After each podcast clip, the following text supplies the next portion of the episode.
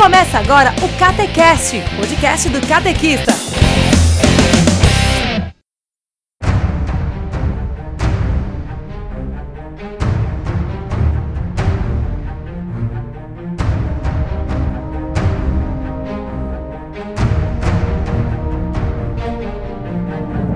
Povo católico, eu sou Alexandre, o catequista, e católico que é católico não queima. Oi, povo católico, eu sou Viviane, a catequista, e para os ignorantes metidos a sabidos que dizem que a igreja matou milhões de pessoas na Inquisição, eu só tenho uma coisa a dizer. Leleque, leleque, leleque, leleque. Ah, leleque, leleque. Cara, Porra, é essa? É o desespero, eu não sabia. Eu não sabia dizer, eu tô desesperada. caraca, eu vou fazer um. Vou fazer uma fanpage Viviane da depressão, cara. Queima Jesus. Oi, povo, Vambora, vambora, vai. Oi, povo católico, aqui é o Paulo Ricardo e esquece tudo que a tia Teteca te ensinou de Inquisição porque tá tudo errado. Oi, povo católico, aqui é Rob Santos. E filho de inquisidor, churrasqueiro é? Fala, povo católico. Aqui é Bruno Linhares, o andarilho. E olha só, empalada no dos outros é refresco, né? Eu sei o que vocês fizeram na Inquisição passada. Valeu. Muito bem, galera. Hoje a gente tá junto pra falar do assunto mais controverso da história católica, que é a Inquisição. Inquisition. Isso, hoje a gente É. vai desmentir absolutamente tudo que você já ouviu falar sobre Inquisição. A gente vai te dar as armas certas pra você mandar aquele seu professor de história pra aquele lugar e a gente E tá que ele fique lá. e que ele fique lá, seja lá que lugar for esse. E a gente tá aqui hoje, convidou pra participar dessa, dessa batalha da Inquisição o Rob Santos, que vocês já, já devem conhecer, ele é catequista de Crisma e ele é o cara da fanpage do Crentes Peguem Ele. E a gente tá também com o Bruno Linhares, o andarilho do blog O Legado do Andarilho. O É cara que quer falar de Inquisição já jogou um na fogueira, bicho. Exatamente, a gente vai jogar muito mais gente na fogueira depois dos avisos paroquiais.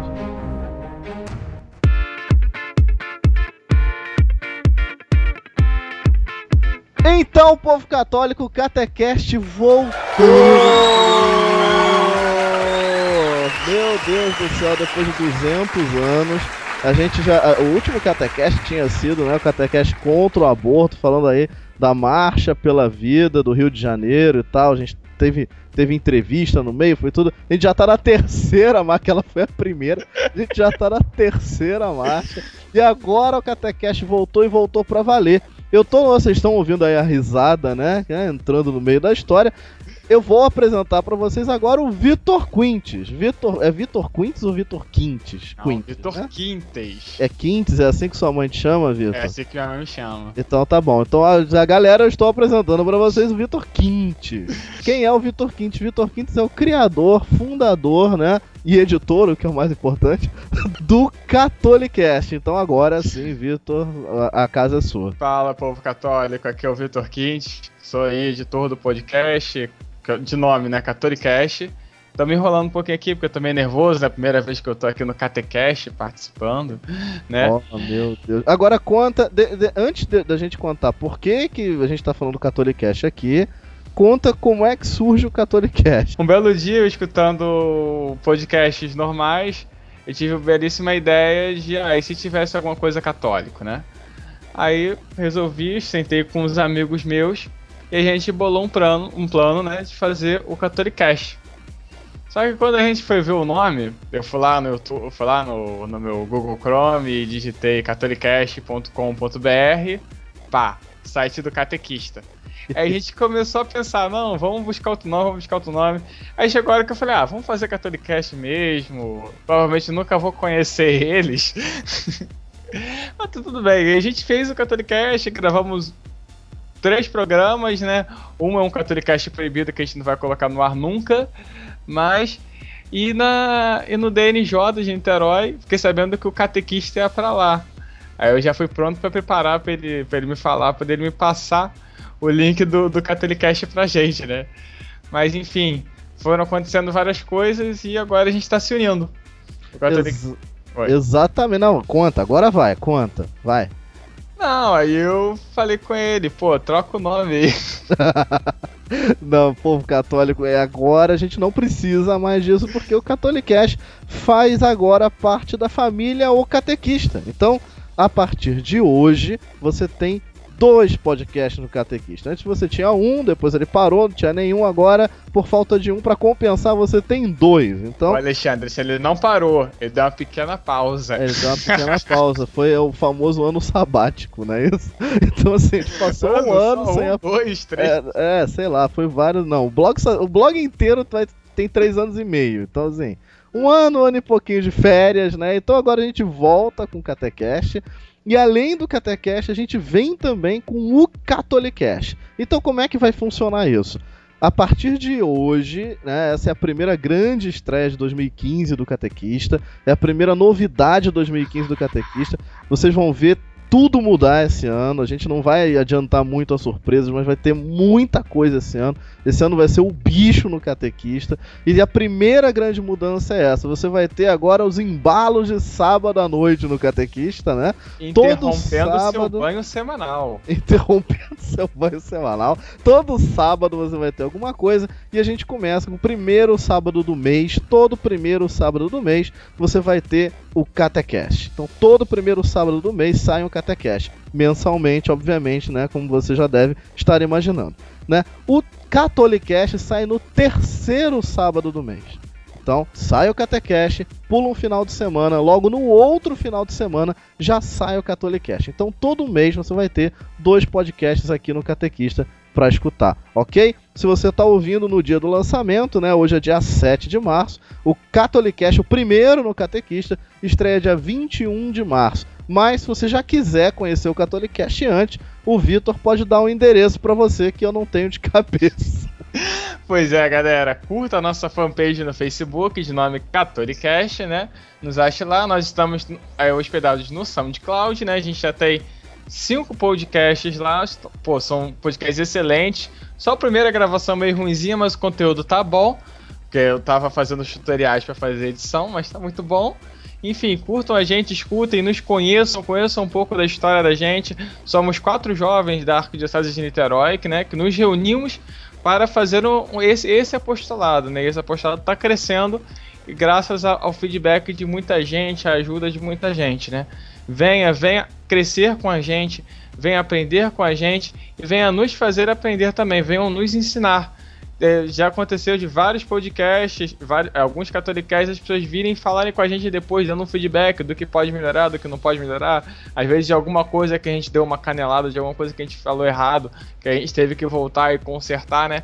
Venha, venha somar conosco, venha aprender conosco. Somos jovens, estamos aprendendo como todo mundo, não somos donos da verdade, também não vamos dar a verdade na mão de vocês, vamos te influenciar a estudar. A gente vai dar uma pincelada para poder você buscar mais, você buscar uma catequese, você buscar um aprofundamento nesse tema. Tá ok, gente? Dorme não, cara. Cara, fala muito, cara. É humilia isso, cara. É humilia. Olha, a gente não se dá bem porque você fala muito, eu falo muito. É, isso é terrível, cara. Eu sempre falei, eu não gosto de ninguém que fale mais do que eu. Isso é então é terrível. você nunca vai ter, você que está ouvindo, você nunca vai ter nem o Catecast, nem o Catolicast com Alexandre e Vitor. não, isso é mentira. A gente, vai, a gente vai se juntar bonitinho. Já que a gente imita o Jovem Nerd, dá pra dizer, os dois imitam o Jovem Nerd. dá pra dizer que a gente vai ser o, o Nerdcast e o, e o Matando Robô Gigante. Então vai tudo funcionar, vai tudo ficar bonitinho. E agora você tem dois podcasts. Então, resumindo a história, você a partir de agora tem dois podcasts. O Catecast que voltou, o Tererê. Você tem o Catolicast, né, revezando 15 dias depois. E todo mês você vai ter dois podcasts. É isso. Quer mais surpresa? Vai ficar sabendo depois. Agora, as novidades são Catecast e Catolicast. Daqui pra frente você vai saber depois. Agora, antes da gente ir de vez, né, pro programa, esse programa trepidante de Inquisição, que todo mundo quer saber, é, eu vou informar uma coisa. Esse programa de Inquisição, ele já tinha sido gravado. Ele era um programa aqui dos arquivos de Catecast. A gente tem alguns programas. O Papa era tinham... João Paulo II na é, é época. É... Olha só, é verdade. Na verdade, João Paulo II não, mas era Bento 16 mesmo.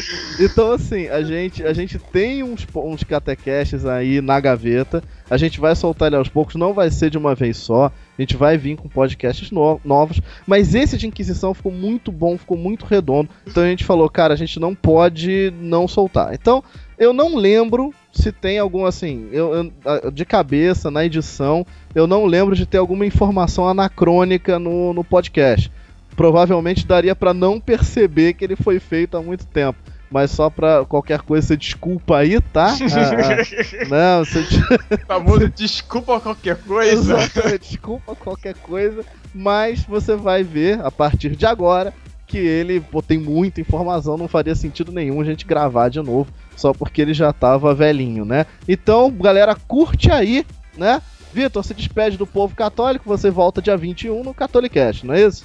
Isso aí, galera. Dia 21 a gente está de volta aí, um pouco depois da festa de São José, um dos meus santos de devoção, né? Estaremos estreando de fato com o Catolicast, com o sexto Catolicast, né? O primeiro sendo diretamente no site do Catequista, né? Alexandre, é uma grande honra estar aqui, é uma grande honra estar, estar aqui junto com vocês também, aprendendo e ensinando. Valeu, gente. Fique com Deus. Salve Maria. Cara, é uma grande honra a gente ter vocês com a gente. A gente tá brincando aqui, mas é uma galera muito boa. Vocês vão gostar muito do, do, do Catolicast. Mas então, vamos ao que interessa. Vamos pro nosso Catecast de Inquisição. Um grande abraço. A gente se vê esse com todas as surpresas que esse março e abril reservam pro Catequista. Você vai se surpreender, hein? grande abraço. Tchau, tchau.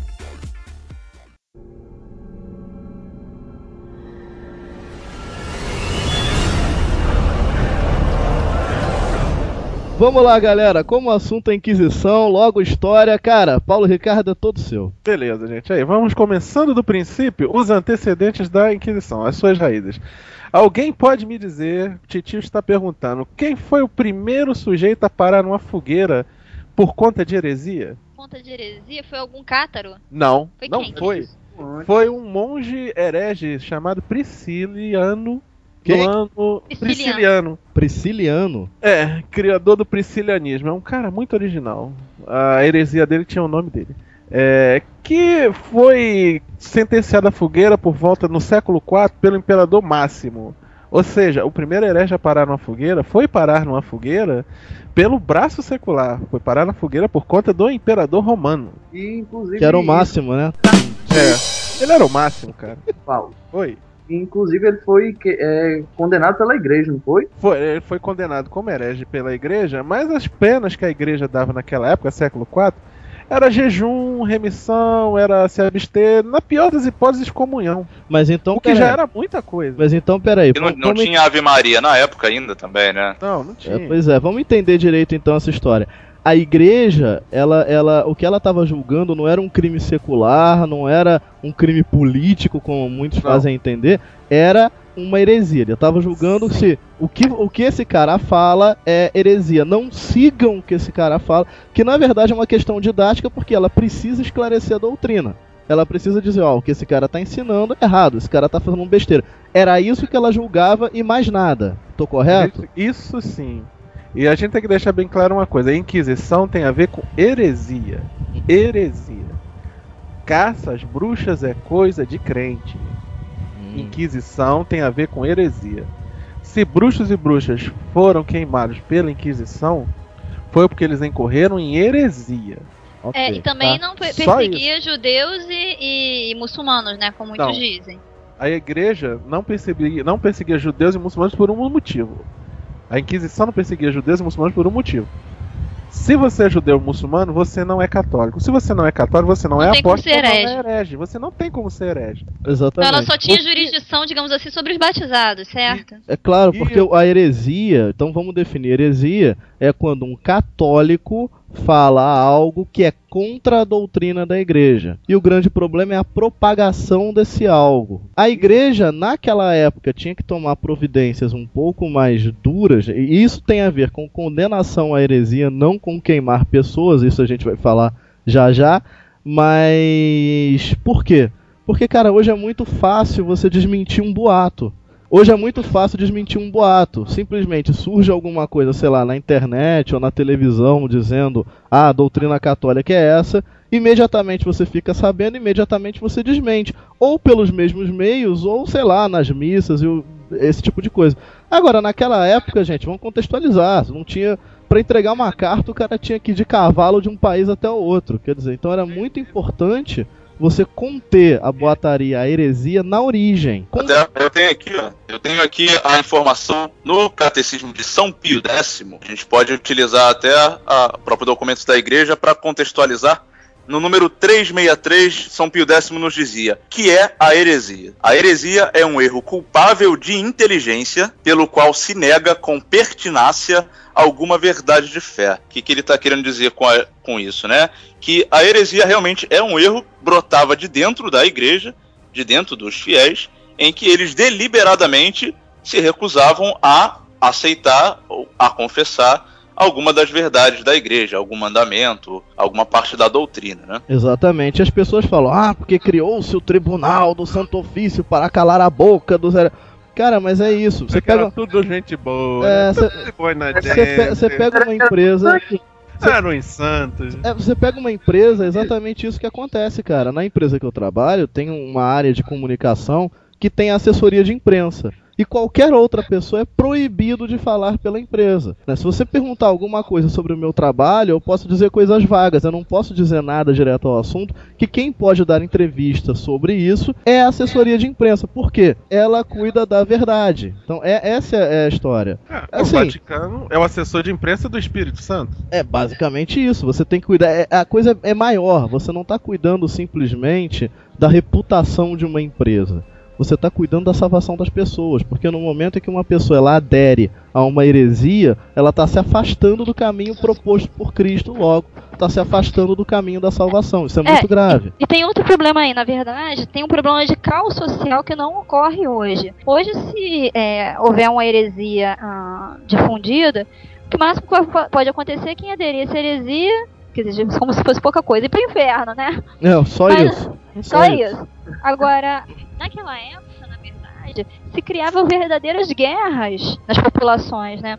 Por exemplo, o Paulo pode até falar melhor sobre isso, na heresia cátara, é, houve muitas mortes, né, por causa do, da, da, daquilo que difundiu os hereges cátaros, principalmente quando os senhores das terras aderiam a essa heresia, eles começaram a perseguir quem estava sob, sob, digamos assim, o domínio deles, né. O pessoal que era os cátaros, na verdade, chegou um tempo em que eles, alguns, eram tão covardes que chegavam até a matar mulheres grávidas. Grávidas. Quer dizer que ela era ela. O instrumento do demônio. Portadora do demônio ali dentro. Eles não aceitavam, na verdade, a, a sociedade como ela funcionava, né? Mas vamos lá. É, a gente já contextualizou a Inquisição, falou como começou a história. Mas e aí? A Inquisição vamos... matou as pessoas ou não matou as pessoas?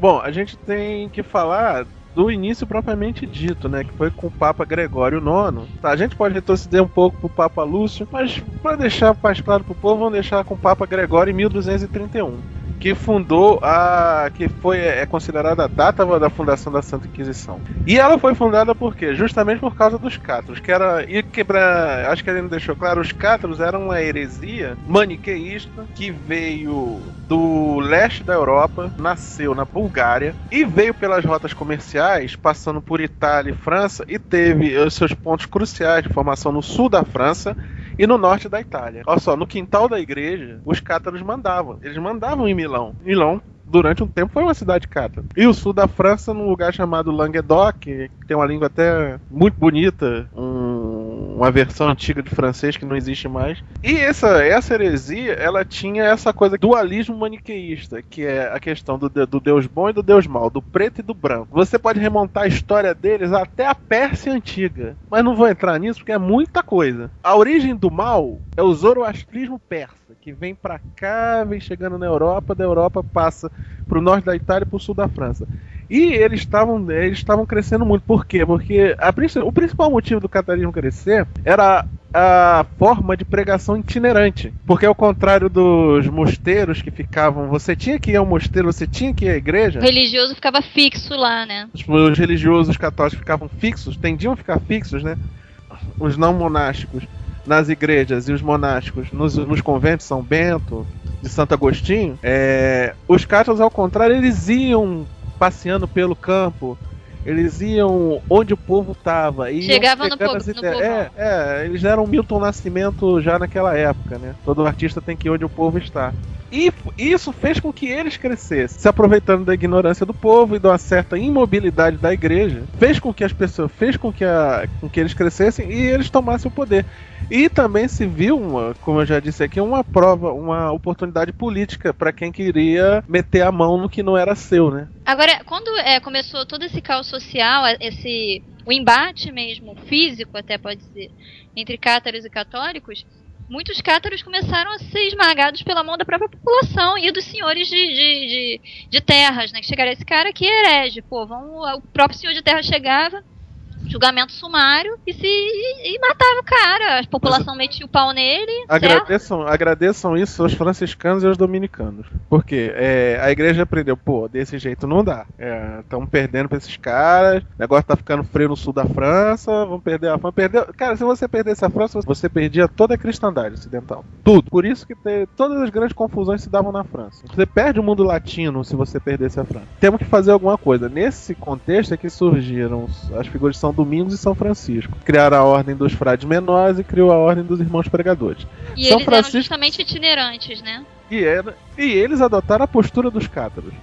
A diferença básica de um e do outro naquela época, hoje já não é mais tão assim, era o seguinte: são Francisco acreditava na pregação pelo amor. São Domingos, ele tinha um plus, ele acreditava na, na conversão pelo amor mas também pela razão. Até, os dominicanos eram muito mais intelectualizados que os, que os franciscanos. Os franciscanos tinham a tendência a serem meio ignorantes, mas tinham o exemplo de São Francisco para sair pregando. São Domingos era um cara que exigia que todos os irmãos pregadores fossem prolixos e fossem fortes na, na questão Doutrina. dos dogmas da fé, das doutrinas da fé. É uma diferença importante. Por isso que a Inquisição foi parar na mão dos dominicanos. Principalmente por isso. Porque se eles. Bom, o Papa Gregório foi muito sábio com isso. Porque se ele bota na mão dos franciscanos, a tendência de aparecer um maluco lá dentro que ia fazer, ia fazer, ia fazer uma chacina generalizada era muito maior do que dentro da, dos, dos dominicanos, que tinham que usar de muito mais cautela.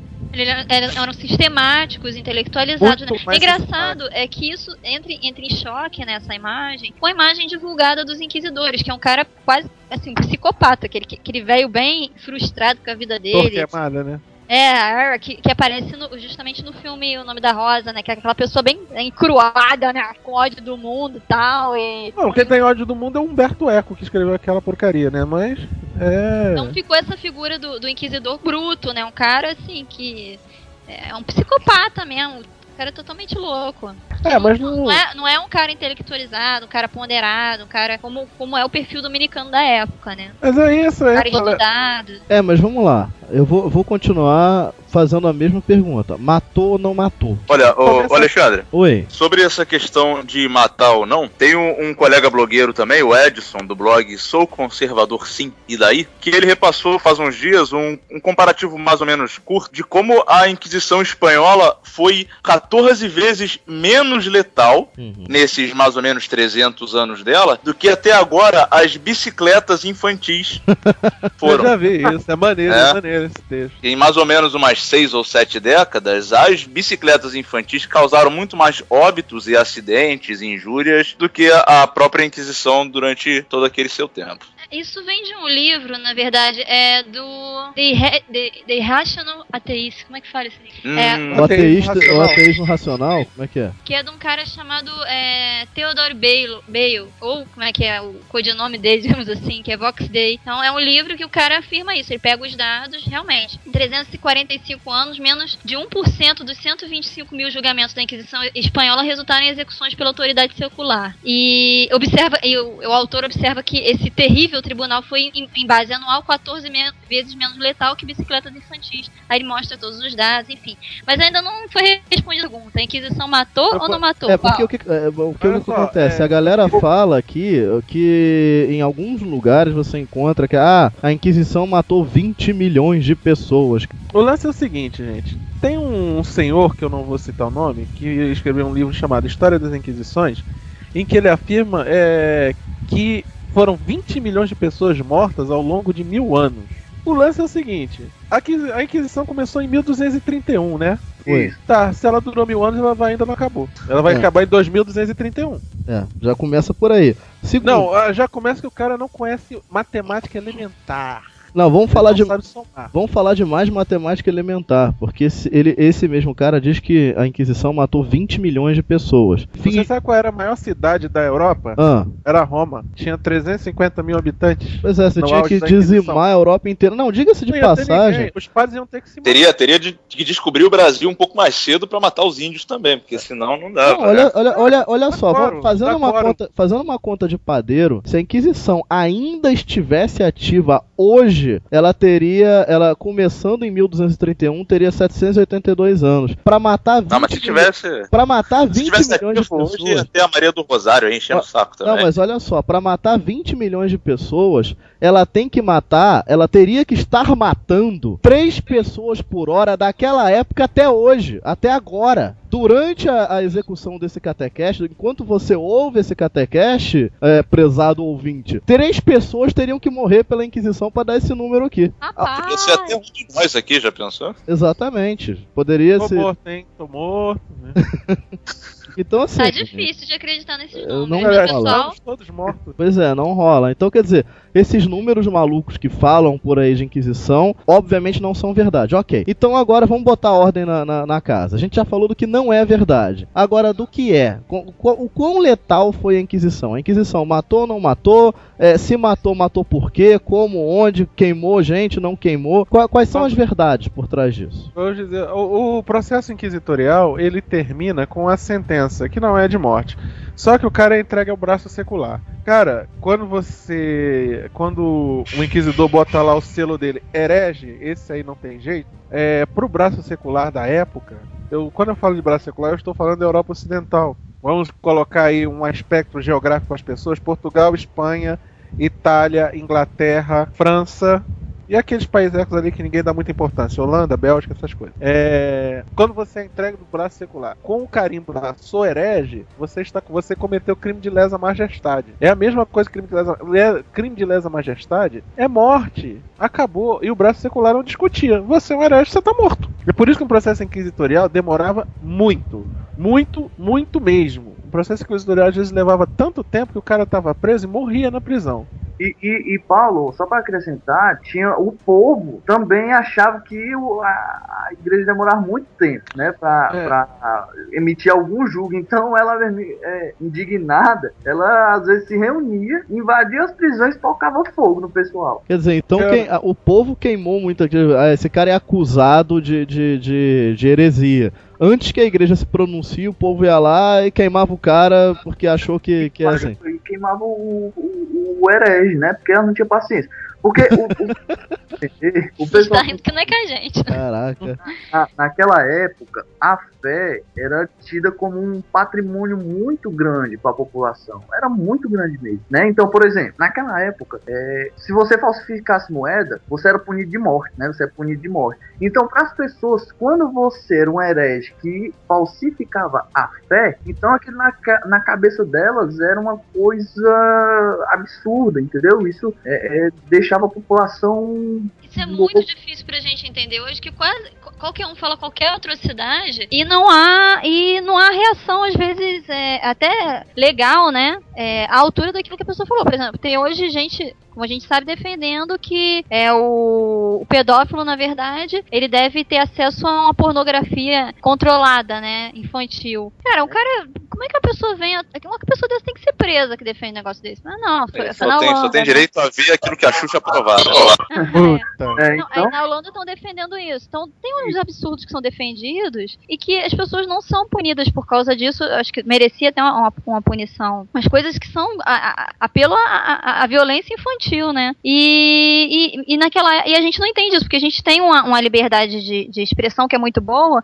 mas que às vezes descamba para um, um absurdo, né? Para para defesa de algo que é indefensável, que é humanamente uma- um, um crime, né? E, Tema do próximo gente não entende isso porque a gente tá nessa situação em que cada um fala o que quiser, mesmo que seja uma coisa desum- absolutamente desumana e, e- e criminosa, né? E não é punido por causa disso. Mas então, peraí. peraí, beleza. A, a gente já entendeu quais são, qual é o contexto em que a Inquisição se realiza, já entendeu que não foi a igreja que matou essas pessoas, e já entendeu que o número que passam é absolutamente irreal. Tá? Então, assim, com isso a gente já, já tira o seguinte: a Inquisição, o, o, que, o que contam sobre a Inquisição é uma mentira absurda. E já entendeu que a, a também, eu, eu só tô pontuando isso, que esse assunto é grande, é bom as pessoas colocarem essa ordem na cabeça delas. E a gente já entendeu também que a Inquisição ela era necessária, porque você está combatendo mentiras que são ditas a respeito da doutrina. Então não tem como a igreja dizer, ah, não, não vou condenar um herege, não vou dizer que esse cara é herege. Porque ela precisa dizer isso, porque se as pessoas seguem um cara, as pessoas vão pro inferno, elas deixam de se salvar, elas perdem o caminho da salvação. A igreja não teria chegado até você, católico, hoje, se a igreja lá atrás não tivesse tivesse combatido as heresias na raiz. Então, esse, esse é, é, é, um ponto que a gente tem que entender. Porque muitas vezes fala, ah, a igreja ela não deveria ter perseguido as pessoas que falavam contra a doutrina dela. Tinha sim, porque senão a doutrina teria se perdido, não teria como conservar a doutrina se ela não tivesse dito claramente: Fulano está falando besteira, não sigam Fulano. Então, isso era necessário. Agora, o que a gente está comentando aqui é da desgraça que é que o poder secular, ou às vezes até o próprio povo, né, se reúna e faça uma besteira. Mas e aí isso caiu na conta do Papa, literalmente. É, a, a, o que tem que se notar também é que esses linchamentos populares justamente diminuíram enormemente por causa, justamente por causa da Inquisição, que veio justamente para tirar é, da população e dos, dos reis, senhores de terra, príncipes. dos reis, dos príncipes, o julgamento. Porque a população julgava e linchava o cara na hora, sendo ele inocente ou culpado. Já o processo inquisitório não, justamente demorava, porque era uma coisa que eles analisavam, analisavam bem, deixavam o tempo passar para ver se a verdade vinha à tona, etc. Era uma coisa bem séria. E a população não, tá irada, porque contaram uma coisa sobre o cara que falou um absurdo, que falou uma heresia. Às vezes era até alguém querendo tomar os bens do cara, entendeu? Muitas vezes. O inimigo. Muitas Aí o vezes. pessoal linchava. A Inquisição, isso não se fala, porque é, isso não, não cabe na nossa cabeça. A Inquisição salvou muitas vidas que seriam mortas por linchamento popular ou por o interesse de algum político, alguma pessoa poderosa que quer matar aquela pessoa pra, porque é seu inimigo, porque quer seus bens, ou por qualquer outro interesse. Vamos lá, gostei A desse proporção, ponto. a, pro- a pro- a proporção de condenação era de um pra mil. E esse, e esse um não era condenado à morte. Era gente aí que era condenado a outras penas. Aí o pessoal já acha também que é morte, né? Mas não era exatamente morte. Então, Era os condenados penas. não eram necessariamente condenados à morte, é isso que você tá É. Agora me diz o seguinte, eu gostei desse ponto. A Inquisição salvava vidas. Explica como é que ela conseguia salvar uma vida. Explica para que as pessoas que estão ouvindo a gente entendam como é que o processo inquisitório, que o processo inquisitório ele é uma evolução do, do, do processo. Se você parar para pensar, a justiça hoje ela funciona assim. Antigamente você tinha, sei lá, um bandido ou alguém que as pessoas achavam que era bandido, as pessoas iam lá com paus e tochas e queimavam a casa do cara, queimavam o cara. Às vezes as pessoas julgavam, ah, o cara é lobisomem, ia lá e fazia isso. O processo. É, então, na verdade, o processo processo, do da direito- Inquisição, ele seria não, no caso, uma evolução, mas ele seria uma espécie de protótipo do tipo de tribunal que a gente tem hoje em Que dia na sociedade dia. ocidental. Exato, ou seja, não é uma coisa para se lamentar, é uma coisa para falar, olha só, nós evoluímos o, o- o direito, as pessoas são salvas hoje por causa disso. Mas isso eu quero abordar daqui a pouquinho. Agora eu quero entender melhor como é que esse processo salvava vidas. Não, salvava vidas nesse sentido. Por exemplo, uma mulher, ela é a única. Geralmente, é, agora é o lado feminista da coisa, né? mas não só mulheres, mas a mulher, ela era é, a única herdeira, digamos assim, dos bens de uma família. Uma mulher, vamos combinar naquela época, ficava muito é, fragilizada socialmente, né? Então alguém Vulnerável, né? algum parente, pô, eu não vou deixar essa mulher herdar essas terras todas, cara, é ruim mesmo. Aí acusava ela de alguma bruxaria, alguma heresia, sei lá. A mulher se, danava, chegava o pessoal lá com pau e pedra, ou o próprio o cara que sendo é, é, rei ou, ou príncipe ou conde, sei lá, ia, falava, chegava, julgava e condenava ela, e as terras dela vão ficar pra quem? Ele é o parente, né? Ele ficava com as, com as terras da mulher. Pronto. Ou acontecia esse caso não só com mulheres, obviamente, mas com inimigos pessoais, inimigos políticos, etc. Mas geralmente com o interesse de pegar os bens da pessoa, muitas vezes. Como é que a igreja começou a intervir, né? É, a igreja não. Vocês não têm, a população não tem mais o direito de fazer esses julgamentos, é, justiça com as próprias mãos. Não tem mais esse direito. Então agora vai ser uma, uma pessoa preparado para ver se a pessoa é herege ou não, ou se é uma acusação simplesmente fruto de um interesse pessoal. Então vinha gente altamente intelectualizada, altamente treinada, que eram justamente os, os inquisidores dominicanos da ordem dos pregadores, né? A ordem dos pregadores, Paulo que chama? Isso. E, e, e, eles vinham e faziam esse julgamento. E, muito, e, e, na maioria dos casos, a pessoa era inocentada. Não, esse caso aqui não tem nenhum fundamento. Então ele salvava a, o tribunal da Inquisição, ele salvava a vida das pessoas nesse sentido, porque ele livrou, inclusive, a Europa por um bom tempo, né? Se os protestantes não tivessem entrado na parada, dessa história de bruxaria, desse tipo de superstição. A igreja barrou essa superstição sobre bruxaria, que veio, que depois explodiu, né? Com a depois da reforma. Só para vocês terem uma ideia, é, as pessoas pediam para ser transferidas para o Tribunal da Inquisição. Por exemplo, você era preso é, por ignorância também.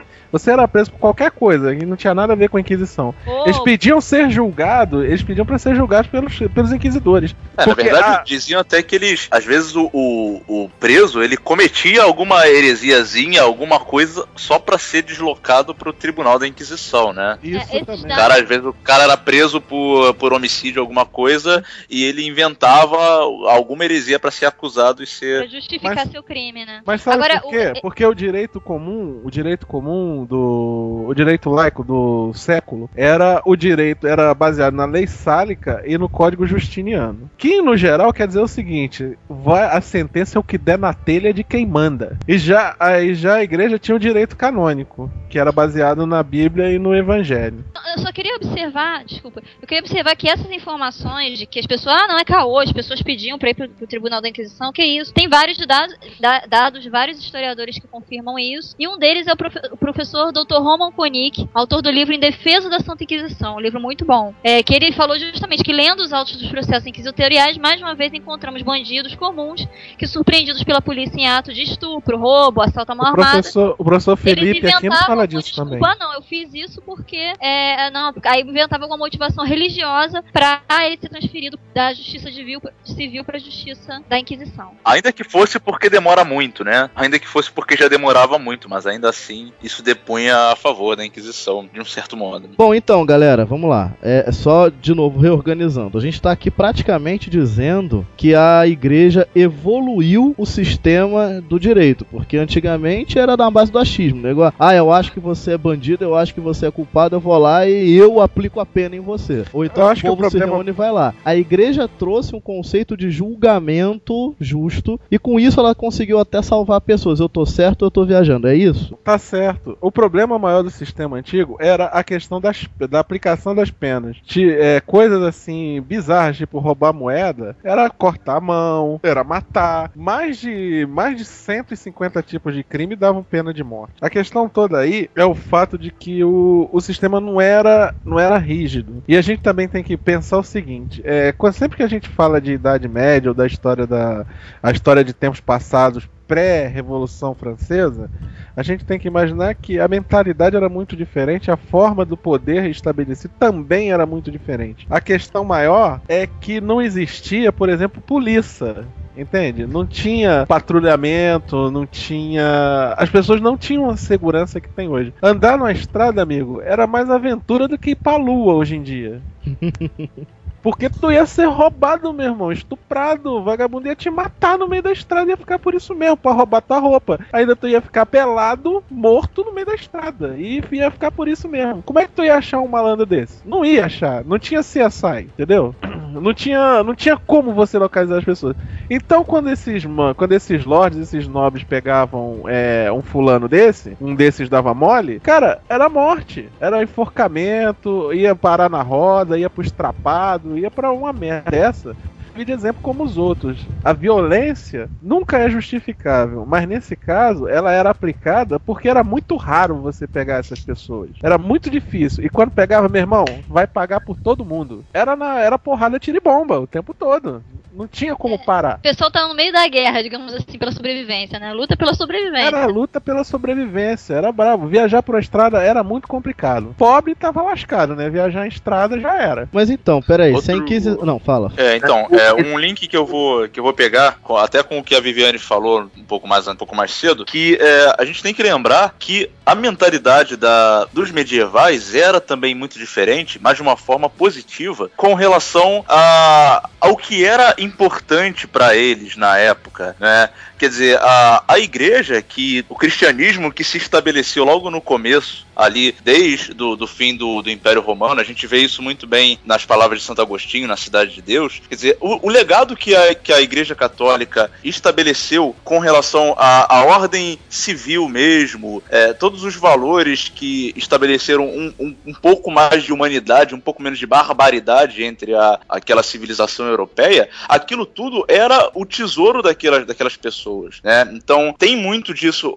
A Inquisição tinha essa, essa preocupação grande, justamente para não deixar que toda essa toda essa riqueza imaterial fosse jogada no ralo, ou seja, que a sociedade, por causa de interesses é, escusos, acabasse tombando de novo para um barbarismo, para uma, uma desumanidade, que era o que poderia acontecer se a gente não tivesse um pouco de, de ordem, né, um pouco mais de, de discernimento. É, e só para a gente entender também do que que, por que que essa, essa sociedade medieval é, respondia com tanta violência, com tanta barbárie, a gente poderia até dizer, aos crimes, né, por que que a punição era tão pesada. Mais uma vez, era errado só pra gente notar isso, mas para entender que tem um fundo histórico, que essa violência não veio de, do nada e nem, só pra algum bobão pensar isso, nem tinha fundo cristão, não era influência da igreja de forma nenhuma. A gente estava vindo daquele caos que foi a queda do Império Romano. Tinha também é, as invasões, justamente as invasões bárbaras, que o nego chegava matando, estuprando, pilhando, queimando as cidades. A gente não tem, a gente não consegue imaginar hoje o que seja isso. Então, na verdade, todo tipo de desordem, todo desordeiro social era punido assim com, é, é, tinha um, um histórico é, de dor né de, de, de, de, sofrimento de desespero e as puni pessoas puniam esse cara para que aquela situação anterior de causa absoluta não voltasse que é, é, elas tinham a, a, as suas casas invadidas crianças estupradas em massa é, pessoas mortas em massa e elas não queriam a volta esse caos então toda vez que se pegava um desordeiro social tinha essa reação muito violenta é isso acontece quando você não tem um estado de direito né eles vão, vão falar falar de, de situação de hoje. Você consegue ver esse tipo de coisa, por exemplo, no Haiti, em que você não tem um estado estabelecido e aí as pessoas começam a organizar milícia para eliminar aqueles que são tidos como criminosos. Por quê? Porque o Estado não consegue oferecer essa proteção. E naquela época, a gente está falando de Idade Média, você não tinha Estado. O que a gente chama de Estado na Idade Média é um conglomerado de feudo. Uma, uma realidade próxima que a gente pode ver disso também é a Justiça do Morro, no Rio de Janeiro. Sim, verdade. Por exemplo, o cara é, o Estado não entra nos morros, em determinados morros, né? E o que é que se faz lá? Os traficantes, ou quem manda na boca, ou quem manda no morro, é quem distribui a justiça. O cara. Ou seja, as pessoas pensam que saíram da Idade Média, mas elas não saíram tanto da Idade Média quanto elas pensam que saíram, não. Pois é, vira feudo, né? O, o, o morro aqui. O morro é um algum feudo. Tempo, é, exato, vira um feudo. O cara faz as leis dali. Então, o, o que aquele. E aí o povo, e aí é, é, foi, foi ótimo exemplo, porque você já ouviu falar, né? As pessoas dizendo. O povo ah, defende esses caras. Defende o sistema, defende a manutenção do sistema, porque se sente mais protegido. Então o cara vai lá, ó, foi assaltado aqui na entrada do morro. E vai lá, por quê? Porque sabe que o cara vai torturar, mandar matar o assaltante, vai fazer alguma coisa. Então, perde-se a noção da justiça verdadeira, né? Quando você é exposto a esse tipo de, de problema. esse, quando o Estado não, não consegue mais garantir a sua segurança, você perde um pouco da noção do que da real justiça. E talvez. Fala, fala, desculpa. Em determinada medida, por conta disso que a gente está falando e analisando, pela sucessão temporal, a gente vê que a gente deve um pouco, um pouco, não é totalmente em parte, o nosso sistema judicial ao que foi feito durante a Inquisição, que era estabelecer uma forma de justiça que fosse mais imparcial, que fosse mais lenta e que levasse em conta todos os aspectos de um processo, que não fosse a vontade de A, B ou C de matar, de queimar, de esquartejar. Até porque o primeiro código de direito escrito, ordenado e estabelecido sistematicamente foi o Código de Direito Canônico. Então... Ô, ô, ô, Paulo, tu pode até mentir, mas assim, na, na época, até mesmo quem criou o sistema penitenciário foi a igreja, não foi? Foi, porque a questão toda é que é, os caras, quando eles eram presos, eles ficavam presos na masmorra do castelo do Duque, né? Do senhor da Aquitânia lá, ou do diabo que o valha. E eram prisões terríveis em que o cara não tinha. O cara passava o tempo livre dele sendo torturado. E o tempo em que ele não estava sendo torturado, ele era torturado de novo, para ele não esquecer que tinha sido torturado. A maioria morria no calabouço, não morria na fogueira. É, e vem cá, é- essa- essas E torturas, essas Hum. torturas, elas vinham da Inquisição? Fogueira e tortura, isso, isso, isso é De forma instrumento alguma, da Inquisição? forma. Isso era um instrumento comum a todas as a todos os tribunais da Idade Média. Variava de lugar para lugar a forma de a fogueira seria de a forma de eliminação do dito cujo, né? Mas a for, a- os métodos de tortura eles eram aceitáveis em todos os tribunais, todos, sem exceção, e eles eram aplicados dependendo do local de uma forma A, B ou C, entendeu? Mas é ponto comum em todos os tribunais. Todos os historiadores falam isso. Todos os tribunais da Idade Média usavam de tortura. Usa até hoje. Tem lugar que usa até hoje. Ah, usa até hoje e todo mundo se empolgou com o filme Tropa de Elite e concorda com tortura, né? É. Apesar que também Hum. acho que vale a pena pen- acho que vale a pena pensar no seguinte: hoje para nossa sociedade atual, que é muito, é, ela tende muito a, a ser é, Politicamente ser- é politicamente correta, muito frágil. Pão e água já seria tortura. É, a gente tem que pensar também um pouco nesse sentido de que a condição hoje dos, dos nossos presos que, se você for fazer as contas, é melhor do que de muito cidadão de bem. Pra gente como esse pessoal dos direitos humanos já é tortura também, né? A gente fala muito da manipulação dos números com relação à história da Inquisição, mas a gente também tem que ter um olhar um pouco mais crítico com relação a, a- a outros dados, como a questão da tortura também. É, o que a gente tem que pensar é exatamente, é quando, quando a gente estuda história, isso aí vale pra qualquer coisa, acho que o Paulo consegue até falar melhor que eu sobre isso, mas a gente tem que estudar isso contextualizado. Não adianta pegar um fato isolado e ficar elocubrando sobre ele como se ele estivesse acontecendo agora. Ele aconteceu em uma dada época com o contexto daquela época. Então o que a gente está falando aqui não é que determinado tipo de tortura seja tranquilo, ou tortura é bom, ou tortura é ruim. A gente não tá falando Não. isso. A gente tá falando que para a cabeça de alguém daquela época, determinado nível de tortura era tão aceitável quanto pra gente hoje é aceitável que alguém fique preso numa solitária. É isso aí. É isso, tá? Agora é bom notar também que é, para grande parte dos historiadores, pelo menos aqueles mais sérios e mais bem informados, a tortura era uma coisa relativamente rara na, na Inquisição. Não é à toa, mais uma vez, que muita gente pediu para ser transferido justamente para o Tribunal da Inquisição. Tem um dado aqui que é justamente do professor Koenig, e que ele diz que a tortura era um fato raro. Na França, onde se efetuava a luta contra a seita dos albigenses, durante 200 anos, só deu três vezes decidiu se aplicá-la. Bom, pelo menos é, é o dado do Dr. Roman Koenig. Tem também outros historiadores, como por exemplo o professor Thomas Madden, que é muito conhecido, muito reconhecido, também fala isso, que não, que é, não era dessa forma tortura. Sua conclusão mais surpreendente é que a Inquisição não foi assim tão ruim, afinal, tortura era raro. Ele está citando, na verdade, o trabalho do, do professor Borromeu, não é esse o nome dele, Paulo? É. professor Borromeu, que foi o responsável por aquele trabalho que o João Paulo pediu para descobrir qual a verdade sobre a Inquisição. E o João Paulo II, no, no, no- a gente vai falar sobre esse documento não agora, mas mais tarde, ele fala que a gente não quer de forma nenhuma justificar os erros da época com essa coisa, ah, a gente tem que entender a mentalidade da época. Não, tortura é errado qualquer época, a pessoa pecou. Só porque a gente tem que entender, isso não, não exclui o fato da gente tentar entender em que contexto isso foi pra- é, praticado. Agora, a gente não tá querendo justificar a tortura, não. Tortura é um crime bárbaro. É errado em qualquer época, não inte- não interessa se pra época o pessoal da época achava aquilo normal. É bárbaro. É Mas uma, mas uma coisa que o professor Felipe coloca no livro dele é o seguinte: ele fala tudo isso que você falou, Viviane. Mas ele coloca o seguinte: a gente não pode esquecer do contexto de que nós estamos falando. O contexto da época era esse. É. Tortura era normal, você podia torturar, torturar, é, entre aspas, legal. Mas tinha, mas tem um perhaps. A Inquisição era o único tribunal que fazia o seguinte: se você torturasse e a pessoa confessasse, aquela confissão só era válida se no dia seguinte, é, sem, sem ser sob tortura, ela corroborasse o que ela disse e o que ela falou em tortura. Não, Ah, então outras- você tem o conceito de confissão verdadeira, né? Você Tem o conceito de confissão verdadeira. é, tem outra coisa também que foi. Por isso é, também que não que- aplicavam. No outro dia tinha que ver de novo se o cara ia falar isso ou não. Tem outra coisa também que, que esse tribunal da, da Inquisição impôs, que, que a gente não imagina a evolução que isso seja para a época, é que era proibido torturar mulheres grávidas e crianças, não é isso, Paulo? Idosos. Idosos também. Isso, cara, pra época isso era uma novidade esplêndida, porque os outros tribunais não tinham a menor consideração nesse Vagabundo sentido. botava na roda. Vocês sabem o que é um estrapado? Eu falei de estrapado aqui, mas vocês sabem o que é um estrapado? O estrapado é um negócio que, que o cara bota tuas mãos pra trás, é, amarra num pau, um de cada. Amarra tuas mãos num pau, um de cada lado, joga uma corda por cima do. por cima do. de um poste lá em cima e te puxa.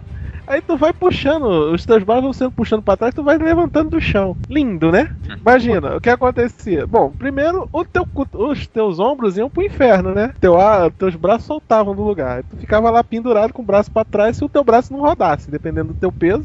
Cara, eu botei, eu botei estrapado no Google. O que apareceu de imagem sadomasoquista foi absurdo, cara. Tem quem goste, ou seja, tem gosto pra tudo. Que horror. Pelo, pelo visto, isso se faz até hoje e a galera gosta. Que horror. Se.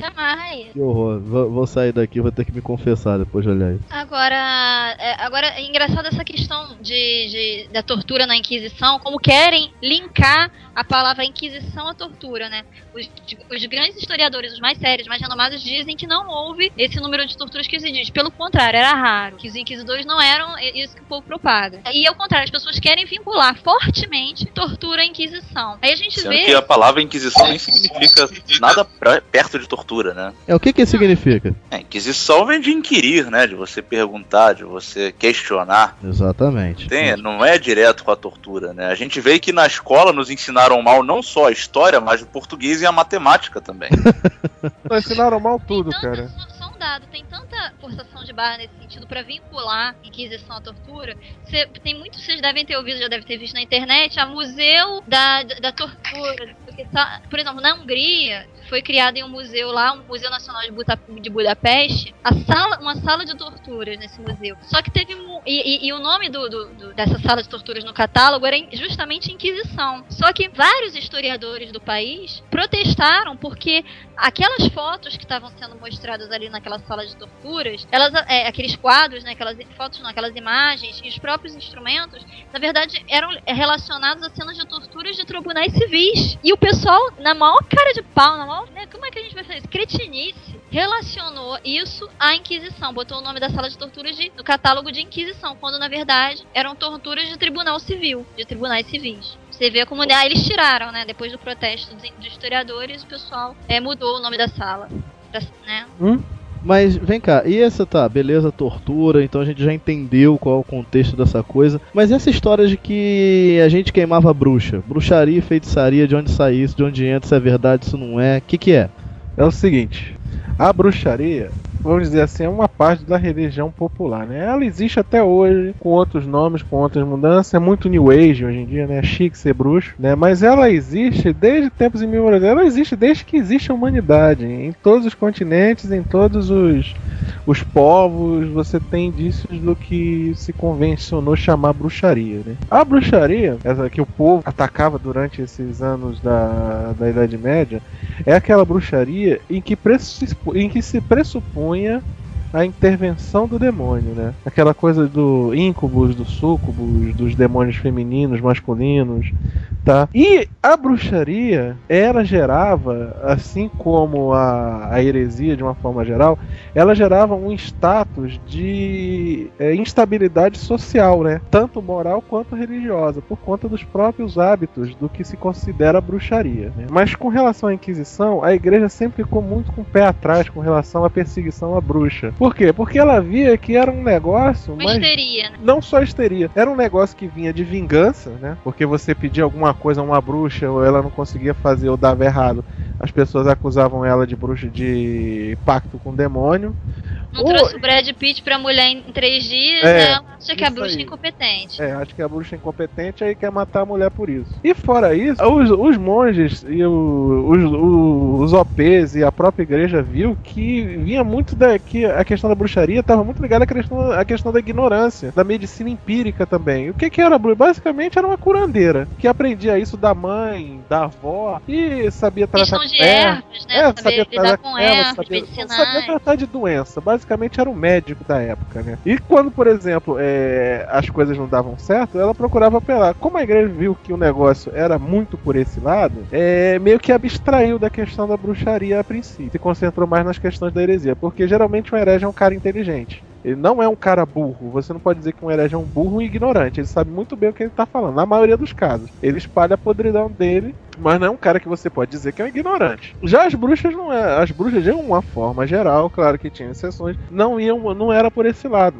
Você não podia ver a questão por esse lado. Mas isso não impediu que muitas vezes se promovessem caças às bruxas, que não eram processos inquisitoriais, que não eram sequer às vezes processos seculares, eram, eram questões de histeria popular em que as pessoas pegavam 3, 4, 5 pessoas acusadas de bruxaria e queimavam. Isso aconteceu muitas vezes. Tem relatos, por exemplo, de um beneditino em Westphal que em 1280 relatou que três mulheres foram mortas acusadas de bruxaria e ele achou aquilo um absurdo. Ele considerou elas mártires do povo. Porque foram queimadas sem um motivo, sem processo, sem verificar se a história era verdade, sem nada. Isso é uma questão que aconteceu na Europa como um todo. Aconteceu em Sousdal, em Rostov, Novgorod, Kiev, Paris, onde você imaginar na Europa, do confim mais longe, lá no fim do mundo, lá na Rússia, até Portugal, Espanha, aconteceu esse tipo de coisa. A questão toda com relação à Inquisição, a gente está falando aqui de Idade Média, antes da Inquisição Espanhola, é que essa coisa toda caiu na conta da igreja. É, e é, é, agora até a gente já fez, o Paulo fez um post sobre isso no nosso blog, o pedido de perdão de João Paulo II, tudo que a mídia não contou para você, que as pessoas é, falam, é, a pesquisa que foi feita, né, após a abertura dos arquivos secretos, digamos assim, do, da Inquisição, em que se chegou à conclusão dos números, né, que dos 125 mil processos de, da sua história, a Inquisição Espanhola condenou à morte 59 bruxas, entre, entre aspas aí. Na Itália foram 36 pessoas condenadas por bruxaria, não necessariamente mortas, hein? Em Portugal, toda a história da Inquisição foram quatro condenações por, por bruxaria. Então, em relação a esses números, dá para dizer que a, a, Igreja Católica matou centenas, que nem chegou a isso, né? Ou milhares, ou fez uma caça às bruxas. 125 mil processos na Inquisição espanhola, 59 bruxas. Na Itália, 36 pessoas. Em Portugal, 4. Quer dizer, de onde saiu isso? Colocaram na conta da igreja as melecas que os protestantes fizeram em relação a isso. Não que aí os protestantes, sim, mataram, entre aspas, bruxa, né? Que não era bruxa nada, a rodo. Não foi só os protestantes, foi o povo. O povo, né? Não pode botar na conta do povo, né? Só que, que era o povo que fazia. E, é, não, porque a voz do povo é a voz de Deus. Não pode botar na conta do povo. Tô tirando um pouco do, do, do, braço secular, dos governos seculares também, porque também muitas vezes eles não tinham controle sobre isso, não. O que, que, ele, pode, o que, que ele pode fazer? Matar todo mundo? mundo? E um monte de cavaleiro lá enfiar a lança na galera geral, vão matar eles também. Isso é uma coisa que acontece até hoje. Eu vou, assim, citar um caso aqui de, de Jornada Mundial da Juventude que ajuda a ilustrar essa coisa. Para quem tá em todo o Brasil, enfim, não tá diretamente envolvido nisso, a equipe da Jornada Mundial foi é, pediu às paróquias, né, que formassem grupos e que esses grupos encontrassem locais dentro ali da sua jurisdição, né, perto da sua paróquia, que pudessem receber as catequeses ou hospedar os peregrinos peregrinos. E pediu isso, identifica esses locais e manda pro comitê organizador. E aí sim, o comitê organizador vai fazer o trâmite burocrático adequado, vai entrar em contato com esses locais, ver se serve mesmo. E isso é o que a igreja pediu para fazer. O que, que as pessoas faziam? Elas iam lá no... e diziam que, em nome da JMJ, estavam selecionando aquele local e aquele local teria que ser reformado, teria que ser não sei o que. Ah, eu, eu lembro de uma senhora que entrou numa escola e mandou quebrar a parede da escola porque a JMJ a igreja falou que iria usar aquele lugar. Então, assim, o que, que os donos da escola ficaram, ficaram achando? Que a igreja tava louca. A igreja, ah, pô, a igreja é maluca, ela acha que pode invadir o meu espaço, mandar eu quebrar as paredes e, e, e tudo pra, pra, pra fazer JMJ. Como assim? Então, quer dizer, a ideia torta de uma galera é, dizendo que estava em nome da Jornada Mundial, em algum momento manchou o nome da JMJ, manchou o nome do comitê organizador. Né? Quem, quem olhava de fora dizia, pô, o comitê organizador do JMJ é louco, né? E na verdade não era, era as carola maluca que resolveram fazer as coisas do seu jeito, né? Então, mais ou menos comparando, era isso que acontecia, claro, diante do contexto violento daquela época. Quer dizer, as pessoas iam lá e matavam quem queriam, julgavam quem queriam, dizendo que, ah, não, porque a igreja igreja, eu em nome da igreja faço isso. E não era a igreja. Não teve um julgamento aí, era o povo fazendo. Isso até hoje acontece, de novo, em, em menor grau, em coisas diferentes, mas é até hoje assim. É, outro aspecto interessante sobre essa questão é, da, da, caça às bruxas é que é, eu já vi em vários sites ligados à Wicca, é, sites assim, de, de, de, de, principalmente feministas, né, querendo atacar a igreja. Toda feminista é, meio bruxa. de certa forma. Então, é, que é o, o Martelo das Bruxas, né? Que é, digamos assim, um manual de caça às bruxas que foi redigido justamente por dois é, religiosos dominicanos. E eles fizeram esse manual que é totalmente louco. E é, é bastante... Isso, o nome, o, o nome em latim é justamente esse. Que é, ele, ele coloca assim todo o mal do mundo praticamente em cima das mulheres, né? Então qualquer pum que a mulher dá já dá para desconfiar que ela é bruxa. Então esse, esse, esse manual eles fizeram com a intenção de, ser, de, de servir como um, um guia para os inquisitor, inquisidores, para os demais inquisidores, para eles poderem é, identificar e punir bruxas. Só que o que esses sites ridículos não dizem é que esse manual foi totalmente desacreditado pela igreja na época. Foi publicado em 1487 e eles, os caras foram tão esculhambados que o, bispo local excomungou um deles. É, essa é. informação, é. inclusive, tá até na Wikipédia, que eu tô vendo aqui. É até uma surpresa que condiga uma informação é, é, que não tá distorcida. O nome dos caras, é, eles eram da Alemanha, se eu não me engano. É, Henrique e, Kramer e James Sprenger. É, o que acontece? Esse, esse manual foi entregue à faculdade de, de, de teologia da, da, do pessoal da colônia, os teólogos da, da Universidade de Colônia, que é, que é na Alemanha, uma universidade seríssima, uma referência em teologia na época, e eles estavam crentes que ia ser aprovado, e na verdade, o clero da universidade condenou totalmente a, a obra. O que, que eles fizeram? Eles, eles pegaram e inseriram uma falsa nota de apoio da universidade. Quer dizer, picareta já tinha Tá? E aí, com essa nota de, de, de, de, apoio, com essa falsa nota de apoio da universidade, aí isso foi amplamente difundido. Só que o detalhe é que, entre os inquisidores, nos tribunais da Inquisição, sempre tinha uma advertência para não levar a sério aquela porcaria. Quando é que esse livro foi levado a sério? Primeiro que fez o maior sucesso, virou best-seller, tudo que é tipo, um. é tipo o código da 20 da época, por Eu aí. Tenho um. Pois é, fez o maior sucesso na época, vendeu pra caramba, porque o povo gosta, né? Até porque tinha umas paradas assim de... É, de ah, era um jeito de ver mulher pelada, digamos assim, tinha os desenhos das bruxas, entendeu? Sendo torturada, o pessoal, ui, essa bruxa sendo torturada, ui. Esse livro é aí, é muito bizarro. Perdão, aí o cara pegava aquele, aquele livro pra ter acesso a umas imagens de mulher pelada. Era né? foto, era desenho, né? Coisa meio sadomaso tal, uns desenhos lá que os caras. A pornografia da época. E é fora que a, a, a, o a sensacionalismo da coisa fez sucesso com o povão. E depois, mais adiante, bem à frente, fez sucesso justamente com os luteranos. Eles sim aplicaram amplamente os conselhos dados naquela, na, naquele manual. Aí que foi sucesso. Mas entre os católicos, entre na, na Inquisição, jamais foi usado esse manual. Pelo, pelo contrário, foi desacreditado. Agora, o que tem que ficar claríssimo, né, é que esse manual foi usado pelos crentes. Foi, ele era... os crentes, é, não só na Europa, mas depois na, na, na quando eles migraram para os Estados Unidos. Quando eles migraram esse aí, esse aí era, era livro de cabeceira do Calvino. Calvino adorava ele.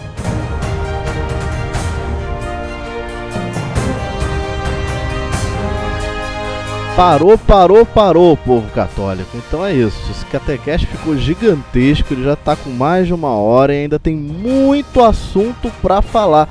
Então a gente vai fazer uma maldade com você. A gente vai dividir esse catequeste em dois. O próximo programa sai no início do mês que vem, você já sabe. Todo primeiro sábado do mês tem catequeste novo. Então a gente volta agora no dia 4 de abril. E de novo com um catequeste sobre Inquisição. Mas ainda tem muita coisa para falar. A gente vai falar dos diferentes tipos de Inquisição, né? A medieval, a espanhola, da Itália, a protestante que é surpreendente. A gente vai falar também de casos famosos de Inquisição, Jordano Bruno, Galileu, Joana d'Arc. A gente vai derrubar muitos mitos nesse segundo programa, tá? Então, daqui a 15 dias tem Catolicast e depois, dia 4 de abril, a segunda parte do Catequest sobre Inquisição. Vejo vocês lá. Tchau, tchau.